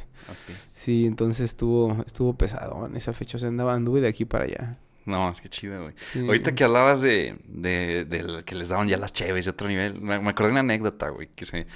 Una vez vino, yo estaba trabajando con un promotor aquí, que es mi tío, este, trajo a, trajo a Enjambre, güey, trajo a Carla Morrison, andaban, creo que traían Ujú. una gira juntos, güey. 2013, 2000, 2013. Sí, algo así, Sí, ajá, y, y me acuerdo que, que pues, me dijeron, oye, encar- pues yo a veces me daba chamba, güey, y me, que me dijo, oye, este, pues tú y tú, un primo mío, váyanse por, por lo que les pida de catering, ¿no? ¿No? Pues Carla Morrison sí era así un chingo Sí, de mamadas. nosotros hacíamos güey, burla que pedía así niños en alvíbar y todo. Sí, güey, un chingo de mamadas. Sí. Y, y Enjambre, ¿qué quiere? Que unas pizzas y unas cheves. Sí. Así, güey. Sándwich, así para hacer sándwich, sí, güey. Bien sencillo, güey. Sí, Ah, hambre, chido, hambre nunca quita los pies de la tierra, por eso. Yo, aparte de ser muy fan de ellos cuando los conocí y ahora que trabajo con ellos, güey, sigo corroborando que por eso les va tan bien, güey, porque es una excelente banda, son súper humildes, son muy trabajadores, güey, y son muy enfocados en su proyecto, güey. Y todo es una familia, güey. Sí. Eso es lo mejor de todo. Yo me alejé de mi familia desde mayo y con problemas emocionales, con problemas de estrés, ansiedad, depresión y, y llegué y dije, puta, me va a hacer un montón de daño llegar a vivir solo y esto y ellos hicieron que me hiciera parte de, de- de la familia y me adoptaron Sí. y hicieron que toda esa depresión y todos esos pedos que traía literal los olvidara, güey. Sí. No, qué chido que llegan a esas cosas. Y no solo ellos, toda la gente de Aguas, güey, me ha tratado a toda madre, güey. El Tore, la neta considero el carnal Sí, Tore, güey. bien toma los Al Kraken, güey. Davis, al Tore, al Tetes, la neta, Ujú. tipazos, güey. Ahora vivo con Tore. Ah, sí, sí, Tori me dijo, güey, tenía dónde yo vivir. Y Tori me dijo, güey, yo tengo un departamento solo, güey. Ve, utilízalo. El tiempo que lo necesites, ahí está, güey. Y está en el centro. Yo no lo ocupo, güey, utilízalo. No, es que chido, güey. Qué bueno sí, que güey, no, has tenido una un- buena experiencia aquí en Sí, no, toda güey. la gente me ha tratado súper bien. Todos se han portado muy bien conmigo. Ah, qué chido, güey. Oye, este, te iba, te iba a preguntar, los nave... Enjambres llama porque son abejas, ¿va? Por Sí. abejas, ¿no? Se piden abejas y por, por las abejas, ¿va? Sí. Huevo. sí, no lo sabía. Y porque son hermanos. Tres de ellos son hermanos. Eh, son hermanos. Julián, este, Hueto, Luis Humberto y Rafa, que son los, Ajá. los hermanos este, fuertes. Rafa, eh, Ángel no es hermano, pero son, es muy amigo Sí. desde que nacieron, güey. Que, bueno, ese día, bueno, hay- eres, eres arreglista, compositor. ¿Qué diferencia hay de un arreglista a un, ah, digo, a un arreglista a un productor, güey? Pues un productor, como lo dice la palabra, produces un sonido de cero, Sí, sí. güey. Lo manipulas, lo haces como tú quieras, güey, ¿no? Es parte de la producción. Un arreglista es que por ejemplo, lo que hice con Mario en el 2021, que la pandemia medio acabó. Ujú. Me escribieron para hacerlo con Mario, me mandaron una canción y me dijeron, oye, esta canción necesitamos hacerla con Mario, ¿crees que puedas lograrlo? Y fui y todo y se logró. Y me dijeron, bueno, ahora tenemos que hacer un proyecto acústico, Ujú. ¿puedes ayudarnos con ello? Ujú. Me rifo. Él ya había preparado todo. Dije, pues guitarrita acústica, Sí, sí, bajita sí. y pedorrón, ¿no? Y yo dije, verga, el mismo día que tenía la cita, a las 12 era el ensayo, güey. Como a las 10 de la mañana que estaba en mi casa, dije, verga, no puede, no, no puede ser un acústico normal, güey. Y, y mi contra lo tengo en una esquinita de mi cuarto, güey. Y vi mi contra, güey, te lo juro que lo vi dije, un puto corrido, güey. Ajá. Entonces, eso es ser arreglista. Hice un reggaetón de Mario, Sí, sí, sí. corrido, güey. Corrido. O sea, es hacer arreglos del reggaetón, Sí, sí, tanto sí. melodías como beats, pero en el contrabajo y guitarras y todo, y voces y todo. Ok. Eso es ser un arreglista. Ya salió, esa, ya salió ese. Esa canción se hizo solo para medios, la tocamos en tele porque la tocamos con Edwin Luna de la Tracalosa, güey. Ah. Sí, entonces se hizo para medios, para tele, para radio, pero como tal no se grabó porque ellos aún no confiaban en los corridos, güey. Ah, Hace unos meses, No mames. hace como dos meses, hace dos meses me escribió el productor de Mario y me dijo, güey, perdónanos, güey, tú nos dijiste de los corridos desde hace como dos años, güey. ¿Cuándo puedes caer al estudio? Necesitamos hacer unas cosas, güey. No. Y le dije, ¿sabes qué, güey? Estoy ocupadísimo en el proyecto de mi vida. Aguántame si quieres, güey. No, sí, pinches Sí, corridos ahorita es lo más cabrón. No, y no solamente he hecho corridos para él, he hecho corridos para mucha gente, ¿no? Porque el contra es muy difícil aquí en México Sí. todavía encontrar gente que toque el contra. Desde que empecé a tocar con Molotov ya no dejé el contra y le empecé a dar bien macizo. Ah, qué chingón. Ujú. Oye, veo que te mueves en muchos géneros, güey. Escuchas mucha música. O sea, ahorita sabes del rock and roll de los centas. Te gusta, ahorita hablamos que te gusta el deathcore. O sea, ¿tienes algún género que, bueno, empezaste platicando que la música no se debe, que uno a veces mismo se juzga, ¿no? O sea, hay- no hay ningún género que digas, nada, la neta este sí no me gusta. Es que en primera a mí me caga la palabra género, güey. Ok, Género musical se me hace bien pendejo, güey. Porque la música es universal. sí, La música es un sentimiento, güey. sí. En todos los sentidos. Hasta el reggaetón que está hecho con midis, güey. Es gente que le está poniendo ahí, ¿no? Entonces, yo estoy muy peleado con el género musical, como lo llaman, y con la escena musical, güey. Porque quién es quién para decirte que está bien o que está mal. Entonces, eh, yo trato a la música como música. Sí. Entonces, si yo pongo death metal, es música. Si yo pongo salsa, es música. Si yo pongo corridos, es música, güey. No sé, a mí lo que hasta la fecha ahorita me ha traído un poquito de más sentimiento porque se siente y, lo se- y yo creo que lo siente en general la gente es la salsa. Sí, aparte de que siento que la salsa ha sido de los géneros más contestatarios que ha habido. Ni el punk, güey. Ah. La neta. O sea, la salsa surgió obviamente Venezuela, eh, eh, Colombia, ¿no? De Will Colón, eh, eh, este güey de Llorarás, ¿cómo se llama? Este... mm, Héctor Lavoe, güey. Sí, que también estaba, era un género que también estaba como que de escondidas, ¿no? Escondidas, güey, porque era gente de color que no podía estar tocando porque estaban en Nueva York y en Nueva York en los 70 estaba el racismo a todo lo que da, güey. Que Ujú. ese es el verdadero punk, güey. Sí. Esos güeyes juntaban venues, hacían sus bandas, tocaban y se apoyaban entre ellos, güey. Que esa es la comunidad que debería la- le hace falta al rock, güey. Tú ves discos de Willy Colón y y colabora Héctor Lavoe haciéndole sus coros. Ves discos de Héctor Lavoe y colabora Willy Colón haciéndole sus melodías en trombones. Yo creo que para mí uno de los de la, de la, la- para mí la música que ahorita me gusta un poquito más es la salsa, güey. Ah, ok. Sí, siento que encontré en ella melodía, armonía, métrica, identidad, güey. Y gente que lo hacía por pinche gusto de hacerlo, no por querer demostrar algo o por querer llevar los números a un, a un Sí, nivel. No, es gente que le nacía, güey. El feeling es sí. principal. Ahorita que, habla, que hablas de eso del género, güey. Yo también pienso así. Y te vas a ir ya van dos veces que platico aquí en el podcast que hablamos del emo.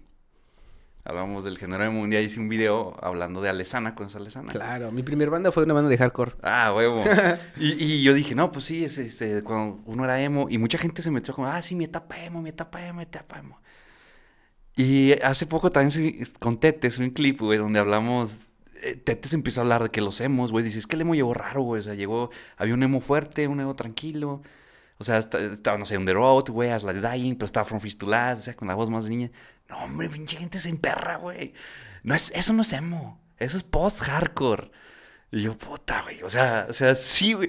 Y gente, o sea, había vatos que, es que le dicen emo porque era lo que los emos en el 2007, güey. Escuchaban ese género, Es güey. que el emo va más allá de un género musical, güey. Porque Pastilla en el 2007 era considerada una banda emo, güey. Ajá. Y no tocaba hardcore ni metalcore Sí, no. ni... No, güey. O sea, emo era un estilo de vida, güey. Era una forma de vestir, una identidad, güey.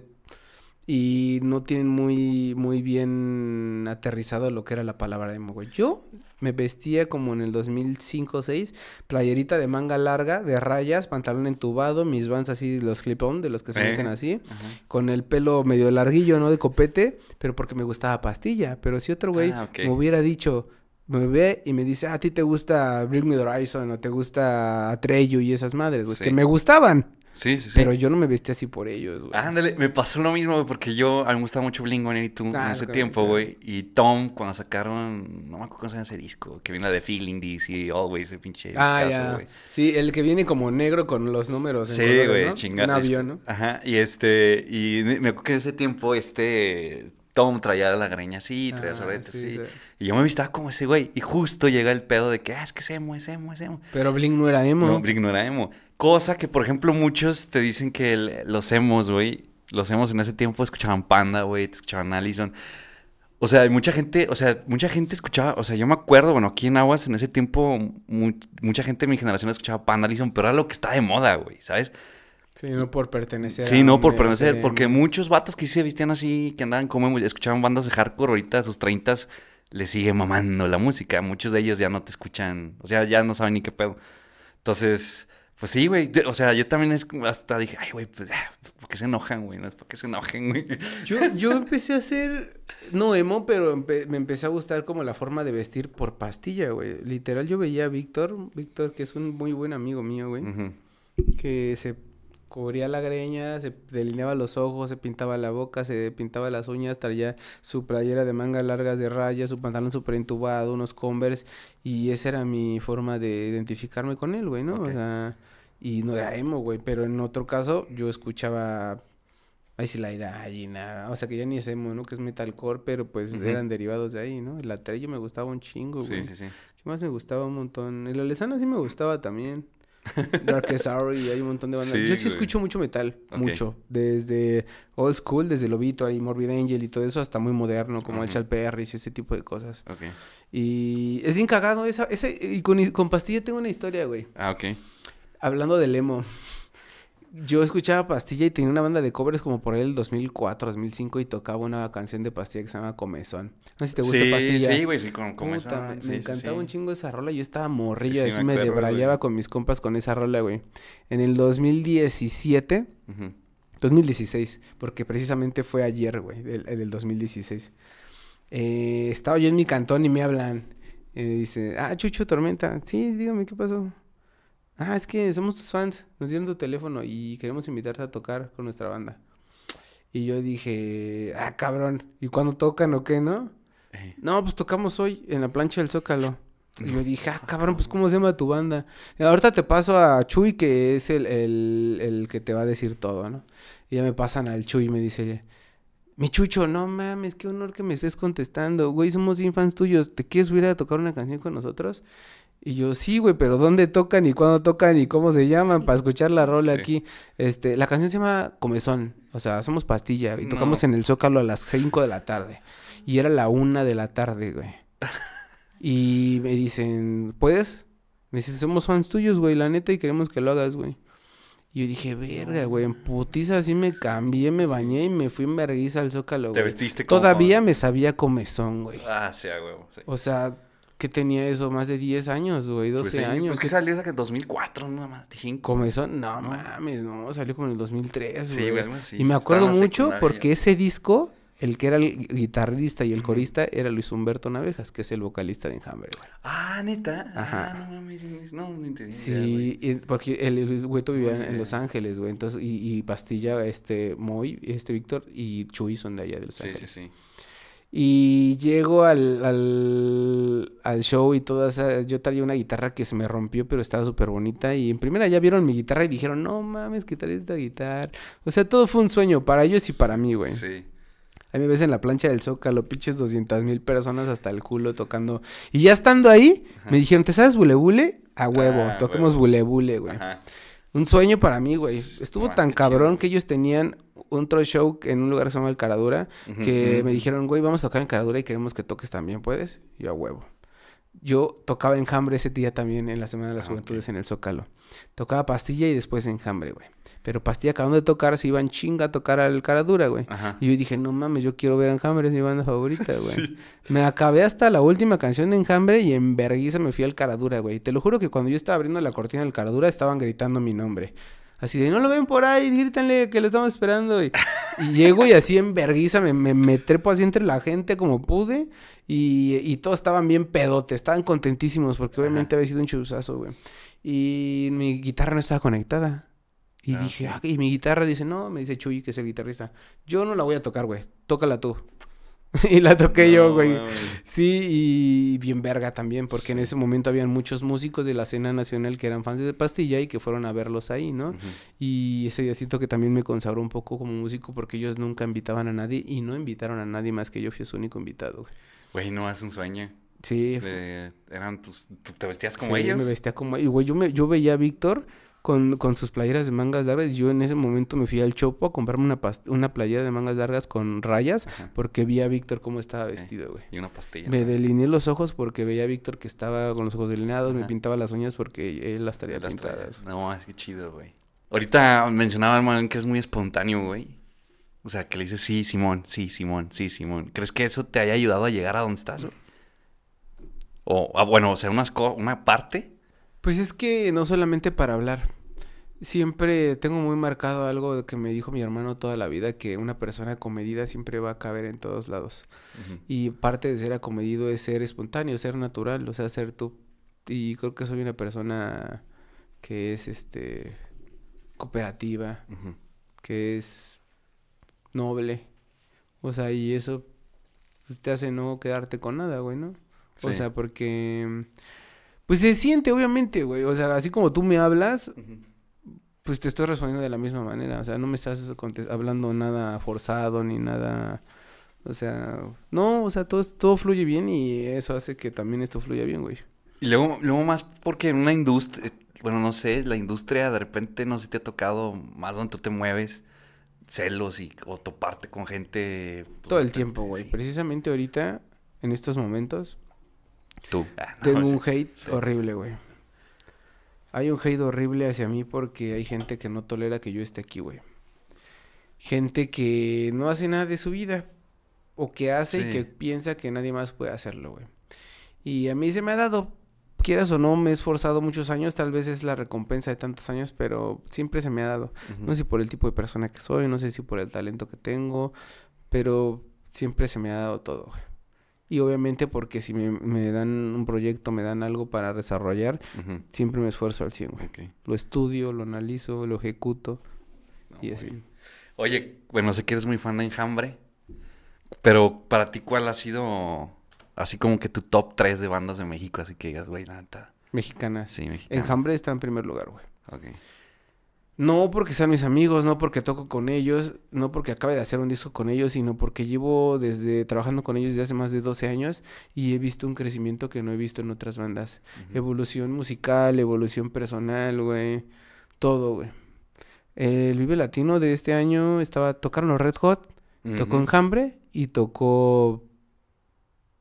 ¿Quién tocaba después? Ay, no me Ay, acuerdo, güey. no supe. Pero. Enjambre está considerada una de las mejores bandas ahorita del momento mexicanas, güey. Fuimos a otros festivales a Querétaro y tocó Caifanes, después tocó Enjambre y después La Maldita Vecindad, güey. Pues es un momento demasiado cla- clave para todo ese desarrollo Sí. que ha tenido Enjambre y que debe de, de aprovecharlo, güey, porque Sí. ya están siendo considerados como una banda de culto mexicana, güey. Sí, no, pues sí, Algo no, que a ellos les ha costado mucho trabajo, Sí. güey. Y a que a todos les va a costar mucho trabajo y que es difícil estar ahí, pero ya estar en esa posición le costó a Café Tacuba, le costó a Caifanes, le costó a 20 años, 30 años, güey. Y Enjambre lleva 20 años, ponle tú 20 y años, sí, menos de 20 años tal ¿Unos vez. 15? Pero todo es gracias a la actitud de ellos, güey, al trabajo, a la constancia, a la dedicación, al esfuerzo. güey. ¿Te gusta, ¿Te gusta la música de Monterrey? O sea, el rock de allá. o? Claro, güey, claro, claro. De hecho, tengo muchos amigos por allá, güey. Jumbo es una muy buena banda que también me gusta, güey. Sí. Tengo varias bandillas que me gustan mucho. En primer lugar, yo pondría Enjambre. O sea, como una banda que en realidad representa en estos momentos un sonido natural, orgánico, güey, nada forzado. Eso es lo primordial. Hacer música para vender, para, para que la gente la vea por hacerle gusto a ella, todas las bandas lo hacen. Todas, güey, todas. Porque yo he trabajado con chingos de bandas, güey. Pero Enjambre está haciendo algo que les nutre a ellos, que les gusta, ah, música de calidad, sin esperar que vaya a pasar la gran cosa. O sea, ellos hacen lo que les nace y, y si nos da bien, qué bien, güey, ¿no? Si nos da mal, pues ni modo, vamos a seguirle dando. Tampoco se van a bajar del barco. Pero yo creo que eso es lo que les falta a muchas bandas, güey.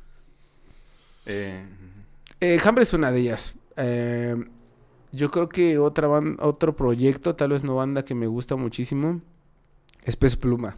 ah, huevo. La neta, el Pez Pluma me Sí. encanta. Melódicamente, estructuralmente, métricamente, me- musicalmente, en ejecución y todo eso, puta. Se pasaron por los huevos a todos los músicos que llevan 20, 30 años, güey. Sí. Y la gente dice, ah, es que te dan, te ponen lo que vende o es que es lo que vende. Y, Güey, no mames. O sea, los caifanes dejaron de vender hace 30 años, güey. Sí.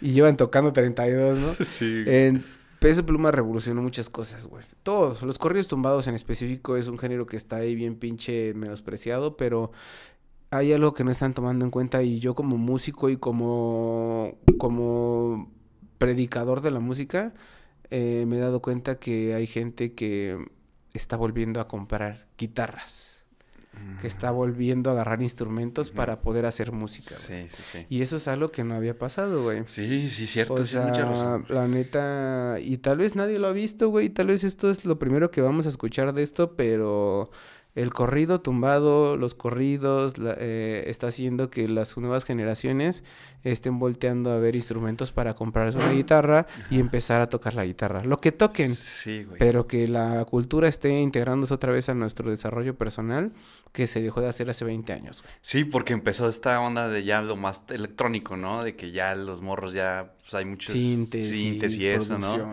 Y sí, justamente he visto morros, he conocido de que así topo a vatos de que no, pues es que mi sobrino o no sé qué tiene 13 años y quiso que le compramos una guitarra, no sé cuerdas para tocar este los pinches corridos, ¿no? Y dices, güey, no mames, qué chido, porque antes no, güey, antes era, pues buscaban un productor para que le hiciera sus beats, güey, y ya. Sí, cierto, es un Las buen punto, güey, no lo había visto así, cierto, Las marcas de guitarra volvieron a tener un boom, güey. Taylor, Takamine, Ajá. que son guitarras que se vendían una o dos al año, güey. No, no, no al año, tal vez al mes. Están produciendo como no tienes idea guitarras ahorita. güey. Sí. Entonces eso es para mí, es un punto a su favor de ellos que están haciendo que más allá de su cultura lírica que mm, no está un poco tan chida, pero su cultura musical está haciendo que la gente esté volteando a ver eh, desarrollarse en otro ámbito musical. Agarrar un contra, agarrar una lira y que eso te, te empieza a entrar en la cultura musical. Lo que sea, pero que te haya, que te despeje de irte a, a robar o que irte a drogar y que diga, no, sabes qué, me tengo que ensayar, poner a ensayar porque pues, me compré una lira y quiero tocar las del peso pluma, las del Junior H, las del Nathan, y que toquen lo que quieran, pero que agarren un instrumento o que compren un instrumento es hacer parte ya de un crecimiento en la industria musical. Sí. Sí, no, y la gente no ve eso. La gente ve y dice, ah, es que el peso pluma canta bien culero. Sí. Es que el peso pluma lo inflaron. Es que a él pagan. Y la payola ya no existe desde hace años, güey. Al contrario, ya los medios te redes, buscan, ¿no? güey. Los Sí. medios ya te buscan para hacer eso. Ya no era como antes que, ah, vamos a ir a Exa, sí, pero pues hay que dar cierta feria. Vamos a ir a Alfa, ah, sí, pero tiene que pagar, ¿no? Sí, te, te, te, te- ponían la música a huevo, güey, para que le Sí, gustara a la gente. güey. ¿sabes? Ahorita ya dio un tiro, un giro la música por los corridos bien cabrón, güey. No, sí, güey, muy buen punto. ¿Viste? ¿Viste el pedo este de Yaritza, güey? Sí, ¿Cómo ves ese pedo? Eh, muy mal por los mexicanos. Los mexicanos somos odiosos, güey, y siempre chingamos al mexicano. Pero yo lo veo por el, el- el punto de que son chavillos que no nacieron en México, que crecieron toda su vida en Washington, güey. Que pues la verdad es que para ellos el chile pues no lo comían, güey. Sí, güey, pues o sea, es una mamada están acostumbrados a comer pollo del Kentucky, a comer en IHOP y pues vienen a México y les dan unos tacos y se enferman y no, güey, yo prefiero mis chicken, güey, nuggets o mi comida de allá porque crecí ahí, güey, o sea, Sí, le es una la morra tiene tiene 14, 15 años. yo no tengo ningún pedo con ello, me caga la gente que está mami mame de, ah, que se regresan a su país, ah, que no, Sí. pinches indios, caras de nopal y no les gustan los frijoles, no, güey, pues vivieron en otra época, otras circunstancias, otro país, Sí. Qué, qué pobre, qué privilegio ser mexicanos y estar en otro país, ¿no, güey? Pero yo no lo veo nada mal, güey. Al contrario. Sí, vi eso de Yalitza y yo también dije, ay, güey, porque está morra. Dije, bueno, igual ahí el manager que dijo, oye, vas a ir a México, pues no digas. Digo, que no fue gran cosa, así como, como lo de Tiziano Ferro, ¿sabes? Que sí, Sí. se pasó de verga ese güey, pero... Es más la gente que hace Sí. ahí puras... Que hace más grande el pedo cuando... ah, Sí, claro. Y tu tercer, bueno, dijiste enjambre, dijiste peso pluma y el tercero. Ay, güey, es difícil. Es difícil, no lo había pensado. Podría buscarlo entre mi, entre mi reproductor de Spotify y ver qué es lo que está pasando, mira. Ahí podría hacer algo tal vez, este... Uf. Enjambre, peso pluma. Quedamos, ¿eh? Y... Puta, güey, es que me gusta un montón de cosas. ¿Cuál era la pregunta como tal? Ah, que cuáles son así como que los tres iconos ahorita más grandes para ti. O han sido en México. O han sido. Ay, güey. Tal vez mexicanos tienen que ser. Oh, bueno, si quieres otra que digas que te gusta. Tengo, yo creo que tres proyectos que me han impulsado y me han ayudado musicalmente y como para ver más allá de lo que he hecho. Uno es Enjambre, el otro es Peso Pluma y los otros son los... Aquí lo acabo de ver. The Smiths. Ah, no mames. Sí, The Smiths. The Smiths, como tal The Smiths y Sí, Morrissey. güey. Sí, De hecho, aquí tengo tatuado a Morrissey. Ah, a ver. Ajá, su cara. Ah, no, yo también, güey. Y voy a co- compré mi boleto Sí. para verlo el 10 de septiembre. Ah, El 9 voy a ir a ver a Natanel Cano porque me alquilaron mi contrabajo para Nathan. ah ok. Y el 10 voy a esto de Morrissey. a- Sí. No, es que chingón. En el Palacio de los Deportes. Ay, ni sabía que iba a venir. Sí, güey. No, yo lo he visto todas las veces que viene y voy Ah, a donde venga. Y Entonces, lo súper Puebla, y un montón de lados. Cuando nos casamos, Marlene cantó. Yo toqué la guitarra y ella cantó la de. ¿Cómo se llama? There's like. There's a line never goes Ajá. out. Sí, güey. Sí, a mi mamá es Smith. Sí, yo soy de- Sí, güey. Siempre que escuchas Smith me mando como, no sé. Ahorita viene el aniversario de 40 años y vi el set y está tocando puro cañonazo, tanto de The Smiths como de Morrissey. Morrissey. Ah, ok. ¿Y va a volver a venir? Sí, ¿Otra el 10 de después? septiembre. Ah, después no sé. No, pues, yo sabes, compré Pito, esta y cancelé un ensayo porque dije, yo creo que este güey no lo vamos a volver a ver. Sí, ya, ya está Ajá. grande. Ya Es cuando- más, ese mismo día toca peso pluma. Y yo dije, no, prefiero Ah, ver a sí, sí. Ahí está que por eso. Sí, pues sí. No, pues qué chido, güey. Este. Muy bien. Te iba a preguntar. ¿Cuál, cuál ha sido cuando tú. Bueno, es que dices que empezaste, pues muy chico, güey, de 8 años. Sí, ¿no? Y platicaste Sí, que empezaste a tocar la guitarra. Tu familia es. Bueno, dices que tu hermano es músico. O sea, mi pregunta es: ¿recuerdas algún momento en que de tu vida que apreciaste la música así que dijiste, güey, esto es lo. O sea, que una rola, algo que dijeras, no, me quiero dedicar a esto, güey, toda mi vida? Sí, dos canciones. Una canción con la cual yo quería que fuera mi vals cuando me iba a casar, porque le pedí matrimonio a mi exnovia. Y esa canción quería que fuera nuestro vals, que era Sonámbulo, Sleepwalker, Mm. Santo en Johnny, Ok. que es una canción muy bonita. Y otra que son muy viejas, del Shannon, que se llama Runaway. Ah, no, no, no. no. Yo creo que esas dos canciones me hicieron como, como la sentí, como que, no sé, me, me, me, me dieron como ganas de hacer música por esas canciones. ¿Y a esa edad o ya más grande? No, desde esa edad. Ay, cabrón. Sí, porque esas canciones las conozco desde mi mamá y mi papá. Ok, Sí, entonces sí, ok. esas dos canciones yo creo que son muy influenciadas en mi vida, No, pues mi muy vida bien. musical. Te voy a hacer unas preguntas que son rápidas de música. Y tenemos una dinámica. No sé si te lata. Nah, haz lo que quieras, güey, Va. ya estoy aquí. Ahorita güey. te platico la dinámica. No sé cuándo nos volvamos Bueno, a ver. Termina- terminamos el podcast y después nos vamos a la dinámica. Arre. Va. Van las preguntas. ¿Cuál es tu una? Yo sé que está difícil, pero si puedes nombrar artistas así rápido, una playlist tuya, así que esta es mi playlist, güey. De- Bueno, en primera es, eh, está Enjambre. aunque toca con aunque toque con ellos y estoy haciendo un disco es bien raro, pero yo sí escucho mucho. Enjambre. Me gustan mucho los discos de Enjambre. Eh, el Junior H me gusta mucho. El Nathan también me gusta un Sí. montón. Eh, The Blaze he escuchado ahorita también. Ah, ¿The Blaze? The Blaze. Ah, no, no lo has escuchado. Sí, son como rusos, tocan como electro, güey. Tocan muy chidote. Em, no sé qué más. Me gustan un montón los Cardenales. Ujú, Me ujú. gustan los Tigres del Norte un montón, Ok. güey. Eh, mi playlist está muy raro, güey. O Está sea, chido, porque güey. hay de todo. Por ejemplo, también hay una banda que me gusta que se llama eh, Aslan Rose Black. ¿Cómo? Aslan Rose Black, A la mano. que son de Deadcore. Ok. que me gusta muchísimo. De hecho, es mi banda influenciada en, en La Bataca, por ejemplo. Me gusta mucho Al Sharp Perris también. Black Dahlia Murder también. Se llama, sí, Sí, mi playlist podía estar muy raro. Me gusta mucho Rigo Tobar también, Ah, güey. O sea, Rigo Tobar tiene unos órganos bien chidos, güey. Me gusta mucho Julio Jaramillo también. Y me gusta Héctor Lavoe, me gusta Willy Colón, Oscar de León. Adolescentes Orquesta tiene las canciones que son de mis favoritas también. O sea, mi playlist es de muchos géneros, güey. Ok, Muchos. no, está chido, güey, la neta. Sí. Este, para ti, un vocalista favorita que, te, que tengas. Vocalista. Yo tengo un intérprete que es mi intérprete favorito, güey. Ah, ok. Y es Luis Humberto Navejas. Ah, huevo, La verdad es que Sí. Ese güey tiene una presencia, tiene un sentimiento. Ese güey es un pinche José José, güey. Te lo Sí, juro, güey, Es sí, un sí, José. José, es un Juan Gabriel. Y ese güey es mi cantautor favorito, güey.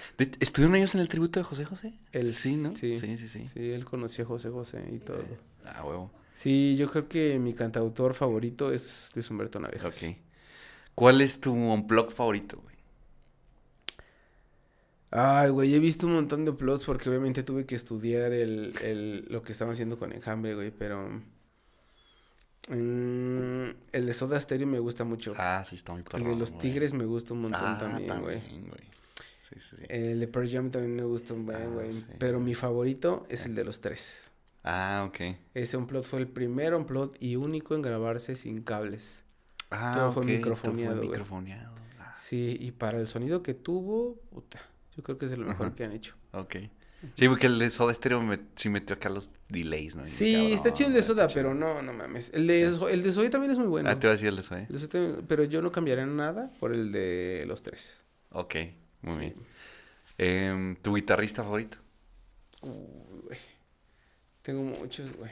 Ah, unos tres, güey. Y de hecho, y de hecho, es el guitar, el uno de los principales es el, el que era el guitarrista de los tres, Ángel Parra. Ah, ok.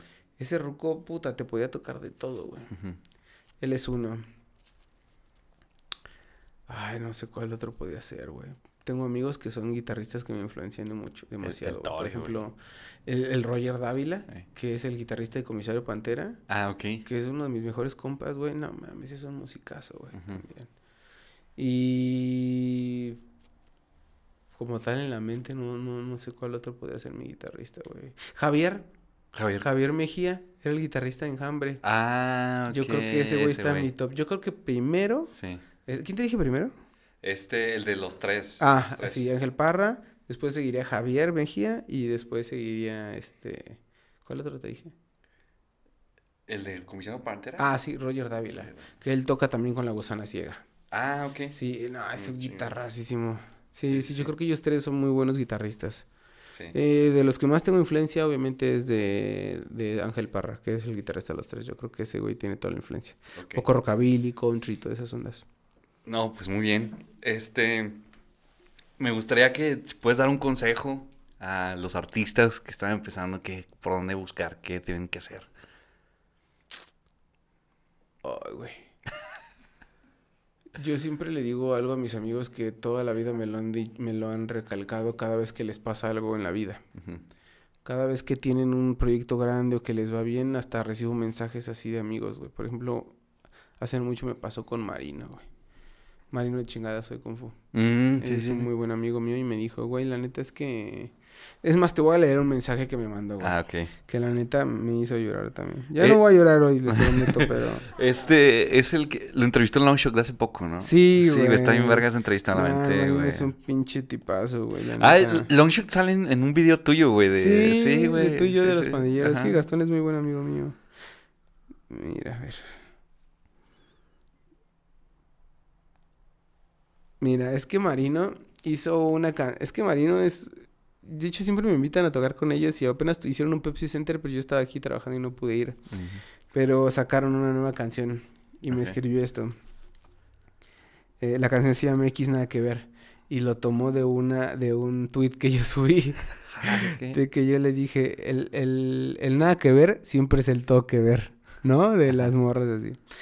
Y me Ok. puso, y si era, y si era ese güey del que decías X nada y nada que ver. Eso dice una frase de su canción, que es la última que sacó. Y me dijo, gracias por inspirarme siempre. Porque, por siempre exigirme de la misma manera, al igual que a Caro, que es su esposa, que son personas extraordinarias, porque siempre, siempre me has hecho ser mejor. Porque, güey, tú y Caro son las personas más vergas que conozco y cuando me exigen lo mismo que ustedes dan, me traen en chinga, pero me hacen creer un verguero. Te quiero mucho, amigo. Gracias por la vida y a la música que nos juntó. Te quiero hasta el pinche cielo de ida y de regreso. Ese es uno de muchos mensajes que me escribe cada vez que le pasa algo, güey. Ah, qué chido, güey. Este puto mensajote, no mames. Te lo voy a leer también, güey, porque Sí, vale sí. la pena. Mi chucho, ¿cómo estás? Mañana vamos a hacer el posteo del presay de una nueva rola. Escribí esto, quiero preguntarte si te sientes incómodo con la parte que te cuento sobre tu tweet. No, elabo- no elaboro o profundizo que fue tuyo, pero aún así quiero preguntarte y saber si tienes pez. Y Ya me lo mandó, ¿no? El año pasado Vía McMurphy fue importante para mí. Ese día había Mm. tragado como medio kilo de MDMA. Pero aún así, al gritar, llorar, abrazar a mis amigos y cantar las canciones que me han acompañado por años, me pregunté por qué me gustan tanto. Lo que me hace sentir así son las letras que me hacen sentir comprendido, acompañado y que todo va a estar bien porque alguien logró salir de esa situación para grabar una canción. Esto me hizo plantearme, plantear mi qué hacer como artista y compositor. Repensé el tipo de canciones que quiero hacer. Todos alguna vez hemos aplicado o no hemos aplicado el IX nada que ver. Un día leí un tweet de un amigo que escribió el nada que ver se convirtió en el todo que ver y pensé, un chingo a mi madre si ahí no hay una canción. El año pasado mi ex esposa me sirvió para tomar un café, sentí un vacío en el estómago y me congelé como 10 años. Después de respirar profundamente y ver mi entorno me di cuenta que no era la misma persona de hace 10 años y elaboré brevemente lo que quería hacer y seguir con el día a día. Ese día, ese día me di cuenta de la enorme diferencia que hace el amor que recibimos de las personas que nos rodean y cómo eso puede hacer la diferencia para enfrentarnos al mundo. Esta canción es lo que me hubiera gustado escuchar hace 10 años cuando estaba hecho mierda llorando en el piso, en mi cuarto con las luces apagadas porque nada que ver era todo lo que ver. Lo que me hubiera gustado decir en ese último fatídico día donde no tenía la seguridad de mismo para decir ya basta. No, ese es uno. Tiene otro, este. Ajá. Este fue el, el indicado. Me puso, no se trata de vivir de la música, se trata de vivir para la música.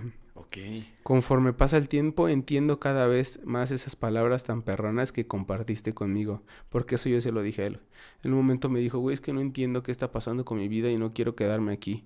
Quiero hacer más allá de eso, quiero invertir en un futuro, quiero hacer algo que me remunere de viejo. Y yo le dije, güey, yo es que eh, te voy a compartir un poco de lo que yo hago, güey. Y tal vez te pueda sonar pendejo, pero a mí me ayuda y me funciona. Y le dije eso. No se trata de vivir de la música, se trata de vivir para la música. Y la misma música te remunera todo eso, güey. Parece que no y parece un poco pendejo, pero la música es muy celosa, güey. Sí. Porque es un sentimiento.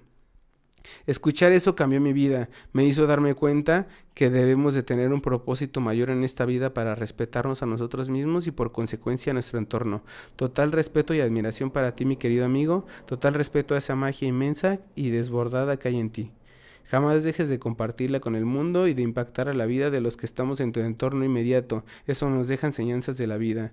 Y a seguir haciendo lo que hacemos todos los perros días. Un chingo de música en rock and roll, sino a qué verga venimos a este mundo, te amo. Eso me escribió el marino, güey.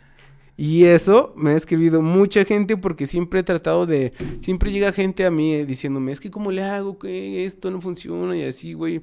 Güey, si tú ves que yo estoy tocando de aquí para allá, no creas que yo estoy viendo qué va a hacer de mi vida o qué voy a hacer más o qué voy a hacer menos. Estoy trabajando para la música y aportándola a ella, a una industria, ofreciéndoles buena calidad musical, un buen proyecto, ayudándolos, apoyándoles. Yo ayudo a todo mi entorno musical, güey. A todo. Y por eso siento que a mí la música me paga también, güey. Obviamente que si no tuviera el talento que tengo también sería ilógico, ¿no? Sí, sí, Pero claro. estoy muy agradecido con la música porque yo también le he pagado de la misma manera, güey. Sí, no, sí. Sí, muchas veces vi, vi el podcast de este morro. Ah, que ¿del no? No, estuvo, Ah, estuvo, o sea... ¿Y no habló sobre eso? Ah, no me acuerdo, güey, la neta. Pero, o sea, es que lo que me llamó un chingo la atención fue que platica que, o sea, él, él es, o sea, creo que estaba con su esposa y creo que dice, dice la chingada, me voy a, me voy a meter en la música, ¿no? Algo así platicó y, y putazo, güey. No, pues bueno, pues muchas gracias, gran consejo, güey. Eso siempre se lo digo a todo el mundo Eh. cuando me piden un consejo. ¿Sabes qué? Antes de... Porque me ha tocado proyectos de que me dicen... Este... Oye, necesitamos que nos produzcas. Ya tenemos... eh, para hacer el video, ya tenemos locación, ya tenemos todo, pero este, necesitamos que nos ayudes a hacer la canción. Y yo digo, verga, ¿cómo ya tienes para hacer un video y no tienes la puta rola, güey? O sea, te estás Mm, perdiendo de lo principal, sí. güey. O sea, aquí la idea es hacer música, no hacer faramaya. Sí, Los exacto. números es lo, lo que menos me importa. Sí, o sea, m- si vas a estar en esto, al 100, güey. ¿Sí, no? ¿A qué te refieres? Exacto. Métete al 100 en todo lo que conlleva la música. Sí, bueno, ahorita está, estamos platicando lo de Enjambre, que sacaron una rola ayer. Van a sacar un nuevo disco. Sí. ¿Cómo está? ¿Qué pedo? ¿Cuándo sale? Se viene un disco bien bonito, güey. ¿Lo grabaron todo aquí en Aguas? No, Ah, ok. se grabó en la Ciudad de México. Ah, lo grabaron en la Ciudad de México. Sí, Enjambre ha sido una banda que siempre ha tenido bien marcados sus, pues, sus movimientos. En todo caso, hacer un acústico o un unplug como tal, pues era sacar del, com- de la zona de confort de la banda, ¿no? Y todo se dio, todo se dio, la verdad, de, el proyecto ha crecido demasiado bien, se hizo un equipazo, musicazos, como no tienes idea.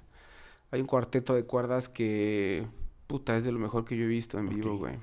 Todos de Zacatecas y Fresnillo de Zacatecas. Yo soy el Ah. único que soy de la Ciudad de México, güey. Qué chingón. Y se grabó con el corazón, güey. La verdad es que he trabajado en muchos proyectos y este ha sido uno de los mejores en los que he trabajado, si no es que el mejor. Oye, ¿y eso de lo que, de que son de Zacatecas, o sea, fue adrede? O sea, si vamos a buscar músicos Zacatecas o... se Pues es que ellos trabajan con su gente, güey. Ah, ok. Ellos trabajan con gente que es muy de su confianza y por suerte yo soy ese- esa persona, aunque no soy de Zacatecas, ¿no? Pero mm, sí, es, es es un- fue un muy buen plus que todos fuéramos allá, güey. Todos somos demasiados acomedidos, buenas personas, nobles, atendidos, bien. Funcionó muy bien, se ha trabajado demasiado, se lleva trabajando este disco desde el año pasado. Ok. Sí, se trabajó demasiado en todos los sentidos. Todos tuvimos que comprar instrumentos para ir experimentando, nuevos sonidos, este, nuevos instrumentos cada quien también. O sea, una producción demasiado bonita, tal vez la más grande que ha tenido Enjambre. Ujú. La más grande y, y se vio porque pues eh, ya llenamos un Teatro Diana y aún no es el show. Ya llenamos este Auditorio Nacional, dos fechas Sí, sí, vi. que está cabroncísimo Ajá. eso y nos damos una gira por la República y el año pasado, el año que viene nos vamos a Estados Unidos, güey, entonces es una gira que está súper bonita. Acaba de salir ayer un sencillo que fue un boom así por Ujú. completo y aún no sale el disco. O sea, Sí. y esta canción representa así muchas cosas para todos, pero en cuanto salga el disco, que es un DVD en vivo, Que se grabó en, los en el Salón Los Ángeles va a ser, yo siento que, o sea, no es porque lo hayamos hecho nosotros, ¿no? Pero yo creo que estamos viendo muy poco a lo que en verdad se va a venir con ese disco. O sea, es, es disco y aparte DVD en vivo. O sea, son, son pues nuevas es rolas. el nuevas ro- es dos canciones nuevas Dos y un disco nuevas. de éxitos en, en versiones que hicimos, que logramos ahí. Ah, ok. Muy, che- muy buenas versiones, cambiamos melodías, armonías, voces, todo se cambió, Sí. arreglos, sí. Es que de eso se trata de las bandas, este, a veces te- ahorita platicamos de eso de que te preguntan y qué, qué hacemos y pues que ellos metieron un sonido a México, güey. O sea, nadie sonaba como ellos. Es una banda que tiene una identidad desde el 2007, güey. O sea, sea- n- desde la forma de vestirse, desde la cantada, desde la letra, desde los arreglos. Es una banda muy única, güey. Sí. Para mí es un honor poder que o, se acaba de estrenar un sencillo grabado con mis guitarras, con arreglos míos, con... O sea, esto sobrepasa como lo que uno siempre busca como un músico. Sí. Después de esto ya no tengo, al- yo puse un tweet, ¿no? Así de, acabo de grabar un disco con mi banda favorita, o sea, en cuanto me quieras llevar Diosito, ya cumplí todos mis sueños. y, y la verdad sí, o sea, eh, este disco tiene que consagrar a Enjambre como una de las mejores bandas que tiene México en cuestión de música, rock, rock contemporáneo.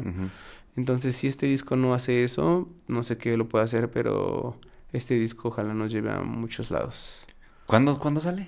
El disco sale el 31 de agosto. Sí, 31 de agosto en la madrugada para primero y el 2 de septiembre es la primera fecha en el Teatro Diana, que ya sold out. Ok. Y de ahí el 13 y 14 de septiembre en el Auditorio Nacional. De ahí nos vamos a Puebla, Querétaro, Pachuca, Hidalgo, Toluca, Hermosillo, Sí. Sinaloa, Cancún, Mérida, una gira por... Y el año que viene, pues, esta es acá exclusiva, pero nos vamos a Estados Unidos también. Ok. ¿Y cómo te Sí. sientes tú, güey, con todo lo que viene? Pues contento, emocionado, realizado. Siento que estoy cumpliendo un sueño. Más allá de que sea mi banda favorita, o sea, tener un disco favorito, porque la verdad este creo que es uno de mis discos favoritos de todos los que he hecho y, y creo que va a ser muy bien recibido. güey. Eh, No lo hicimos específicamente para que sea bien recibido, pero hicimos algo tanto de corazón y de nosotros que se siente, se transmite y esperemos eso lo vea la gente. Sí, no, es que chingón. Yo, yo me acuerdo cuando, o sea, lo que hablaba ahorita del sonido, cuando escuché por primera vez Enjambre era como, no sé si voy a decir una tontería, pero dije, ah, cabrón, es como José José, pero... Con los Strokes, ¿no? Sí, güey, Ah, algo sí. así, güey, era un pedo así, sí, güey. Sí. José José con los Strokes, güey. Sí, es una Sí, fue una, sí, pues y por eso están ahí, güey. O sea, muchas Claro. bandas llegan allá porque, pues, llegan con un toque especial, güey. La forma de vestirse, güey, todo, güey. Un concepto muy Sí. cabrón, güey, la neta. Unos fresni- fresnillenses así que, que están haciendo lo que les gusta. Sí, este güey. disco también no se hizo así como en el afán de, de vender, de hacer esto porque esto le va a gustar a la gente. No, este disco se hizo así con todo el corazón de todos, güey. Nada se hizo en específicamente para que le guste a la gente. No, este disco es un, más que un capricho, es algo muy que salió de nosotros. Ok. Y eso es lo importante, pensar en hacer un disco para que tenga reproducciones, para que la gente le guste y eso, pues eso ya no se hace. Ok. Lo que te llene a ti. Sí, lo que te llena a ti como músico y eso lo vas a transmitir y la gente lo va a recibir de la misma eh, manera en la que tú lo estás haciendo, de mucho corazón, mucho sentimiento y eso. El DVD, pues, va a salir en todas las plataformas. Se estrena el 31 junto con el disco. Ok. Y, en- va- o sea, va a estar en YouTube. YouTube se estrena y va a estar en todas las plataformas el disco. Ok. No, pues, a toda madre. ¿Puedes decir el nombre del disco? Pues claro, Ok. Noches de Salón se llama el disco. Ah, pues como la rola, ¿no? Mm, Así se llama el concepto, Noches de Eh, Salón. Noches de Salón. Lo grabamos en el Salón Los Ángeles. Ah, Sí, el cabaret más viejo de la Ciudad de México. ah, huevo. Sí, utilizamos géneros de los 50s, 40s, doo-wop, mambo, cha-cha-cha, salsa. Ok. Está cabrón.